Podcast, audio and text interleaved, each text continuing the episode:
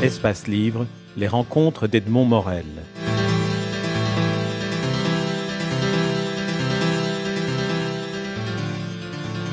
Il faut pas oublier que 1915, nous sommes en pleine Première Guerre mondiale, et donc euh, il y avait une sorte d'alibi que la Turquie pouvait, dont, dont la Turquie pouvait se faire prévaloir, de sécurité, soit des populations, soit des frontières. Oui, sauf que c'était des civils. C'était des civils. Alors, il fallait les déporter pourquoi? Pour ce, Parce qu'on avait peur d'eux ou pour les protéger? Si c'est parce qu'on on avait peur d'eux, je n'en vois pas la raison. Des femmes, des vieillards, des enfants, on ne voit pas très bien en quoi ils auraient pu mettre en, danger l'armée turque. Alors, sinon, si c'est pour les déporter, c'est pour les éradiquer. On ne les envoie pas dans le désert syrien, euh, pratiquement en laissant crever de soif, sans compter le fait que durant tout le parcours, près de 1000 km, ils étaient continuellement harcelés et massacrés par des Kurdes. Sans compter aussi, et c'était un des épisodes, si on peut appeler ça un épisode que vous racontez, de l'apparition de, cas de typhus. Et cyniquement, les tortionnaires laissent les cas de typhus à l'intérieur du groupement humain dans la mesure où ils savent qu'une épidémie va se déclencher. Oui, oui, tout ça n'a pas de nom, c'est inqualifiable. Cela étant, euh, je voudrais quand même préciser, et je ne sais pas pourquoi je dois le faire d'ailleurs, mais je le fais quand même, que c'est pas le peuple turc qui est en cause. C'est une fois de plus, on va pas dire que toute l'Allemagne est responsable de la Shoah. Là aussi, on va pas, on va pas mettre jeter l'opprobre euh, sur le peuple turc. Il y a un moment donné un jeune gouvernement de fous qui s'est nationalisé à, à outrance, qui s'est radicalisé et qui a provoqué ce désastre. Votre précision est d'autant plus importante que euh, après ce, génocide, donc 1 300 000 personnes euh, qui, sont, qui sont mortes dans, cette, dans cet exode et dans cette extermination, le gouvernement turc libéral qui a succédé aux jeunes turcs a réuni une cour martiale et a condamné les, les gouvernants jeunes turcs par contumace, mais ils ont été condamnés. Oui, oui, c'est-à-dire que le gouvernement qui a succédé en 1918, qui a juste précédé Atatürk, a euh, organisé une soixantaine de cours martiales à travers le pays, tribunaux militaires, que les responsables euh, du génocide arménien ont été jugés par contumace, à savoir Talat Pacha, Enver et toute la bande.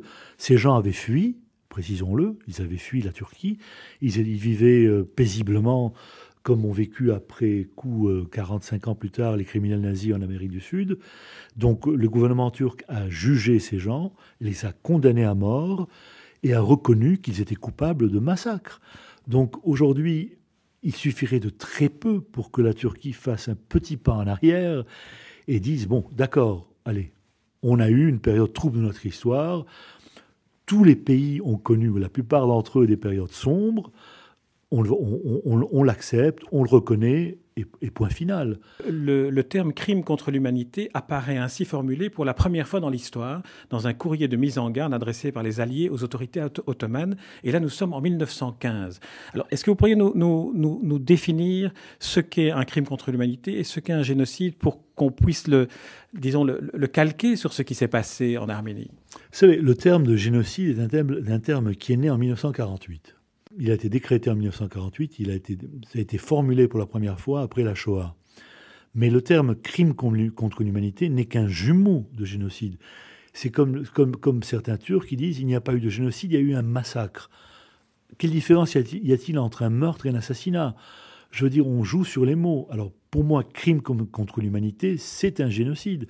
On, décide d'éradiquer une communauté en raison de son espèce, son appartenance à une race ou une religion. C'est ça, un génocide. Et un crime contre l'humanité, c'est s'attaquer à des êtres humains innocents simplement parce qu'ils n'ont pas la même couleur de peau que vous ou qui n'appartiennent pas à la même religion que vous.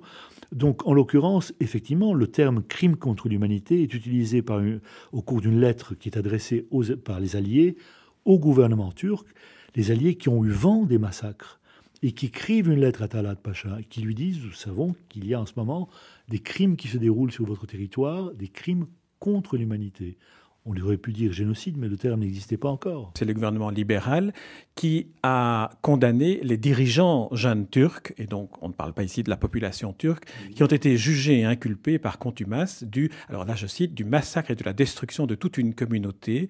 L'acte d'accusation précise encore que leurs crimes furent, et là je cite, perpétrés de façon parfaitement organisée et qu'il y a eu volonté d'extermination d'un peuple entier. Alors votre livre se termine sur cette question pour laquelle je, vous demanderai d'essayer une réponse, parce que nous vivons en 2009 et, la, portée de, votre roman n'est évidemment pas limitée à être un témoignage sur l'histoire, mais à en voir les résonances aujourd'hui. Vous écrivez Il est pour le moins étrange que les dirigeants turcs qui se sont succédés à ce jour persistent dans le refus de reconnaître des massacres, pourtant jugés et officiellement condamnés par leurs prédécesseurs. Est-ce que vous avez une réponse à cette question? Écoutez, j'ai une forme de réponse.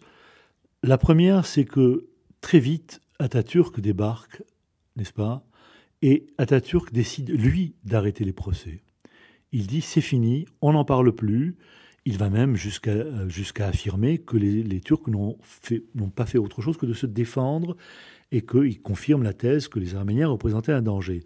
Donc admettre le génocide arménien, ce serait en quelque sorte contredire ou euh, oui contredire Atatürk, qui lui euh, a, mis fin à, ces, tribunaux militaires. Je pense qu'il y a aussi une forme actuelle en Turquie, et je le déplore, pour un pays qui était le phare de la laïcité, une tentation à revenir aux vieux démons. On le sent euh, vers une forme d'islamisation rampante euh, actuellement en Turquie. Et je, le dis à nouveau, je le déplore.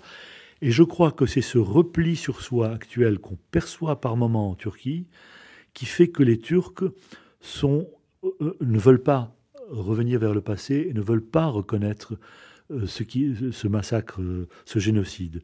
C'est une tentation à revenir à une forme de, de repli.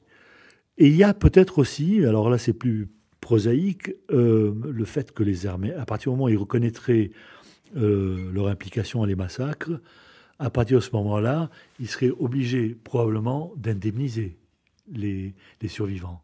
Et ça représente des sommes d'argent très importantes, de la même manière que l'Allemagne à indemniser les, rescapés de la Shoah et leurs descendants, et que les banques suisses ont, dû ouvrir leur coffre-fort aussi.